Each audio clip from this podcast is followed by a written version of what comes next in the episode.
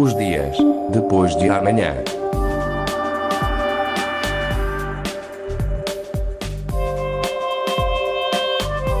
Magazine de Tecnologia e Investigação da Antena 1 Madeira. Os dias depois de amanhã. Que forma tem a folha de um carvalho? De onde vem o sal? Como se calcula a área de um retângulo. São exemplos de perguntas que se fazem nas salas de aula e as respostas são procuradas normalmente nos livros, mas em Aveiro há uma forma diferente de explorar o conhecimento. Chama-se EduPark. Lúcia Pombo é investigadora do Centro de Investigação Didática e Tecnologia na Formação de Formadores e explica que neste projeto tudo se passa ao ar livre e de telemóvel na mão. Como os alunos estão muito familiarizados com as tecnologias, porque não uh, potenciar estas facilidades que os alunos têm para a aprendizagem. Isto por um lado. Por outro lado, se formos para fora da sala de aula, em que as coisas acontecem uh, em contexto real, as questões aparecem e, uh, para os alunos responderem, pensarem, observarem, trocarem ideias com os parceiros, com os colegas.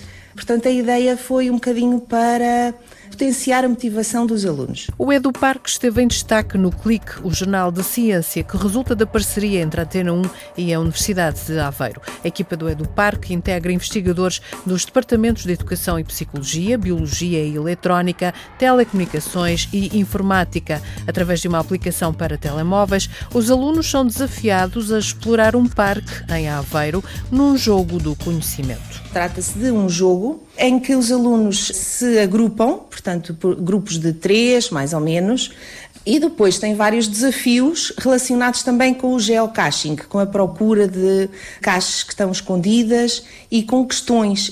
A biologia e a botânica está, está de facto em, forte neste, neste projeto, mas integra também questões de matemática, de fisicoquímica. Começamos uh, no coreto, começam a aparecer questões sobre os moliceiros, sobre o sal. Algumas questões são, portanto, escritas, outras são faladas, outras aparecem aparece o som, o som de uma ave. Os alunos percorrem um trilho guiados pela mascote do projeto, uma macaca, que em tempos viveu no Parque Infante Dom Pedro, em Aveiro. Uma das grandes inovações deste projeto é o recurso à realidade aumentada. A ideia é colocar no parque 32 placas onde tem informação sobre as plantas.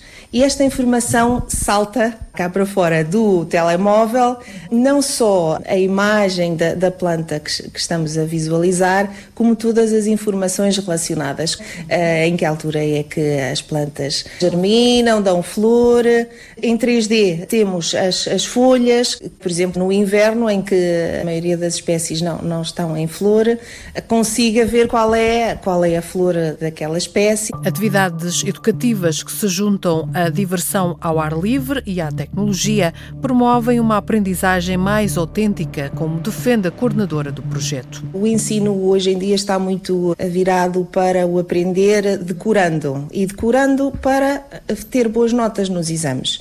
O que é que isto faz? Faz com que os alunos estudem na véspera, até podem tirar boas notas e depois, passado um tempo, esquecem. O que nós queremos com esta metodologia é que a aprendizagem fique, perdure ao longo do tempo. E, e, e como é que nós achamos que isso pode acontecer?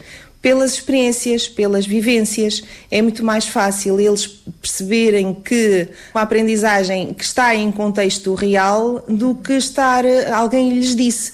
Tenho, tenho, aqui várias, várias citações de vários alunos. Diz: estudar assim, estudo meio, é como abrir um livro e já estarmos lá no sítio. As explicações da investigadora Lúcia Pombo. O EduParque é financiado pela Fundação para a Ciência e Tecnologia e pelo FEDER, o Fundo Europeu de Desenvolvimento Regional. No âmbito deste projeto, estão a ser desenvolvidas aplicações para diferentes níveis de ensino e também uma aplicação para o turismo. A aplicação agora criada foi testada esta quarta-feira Durante o Open Campus na Universidade de Aveiro, turistas e curiosos podem testá-la a 10 e 11 de junho, durante a Semana do Ambiente, também em Aveiro. Os dias depois de amanhã. Produção Patrícia Casaca. Pós-produção áudio. Paulo Reis. Os dias depois de amanhã.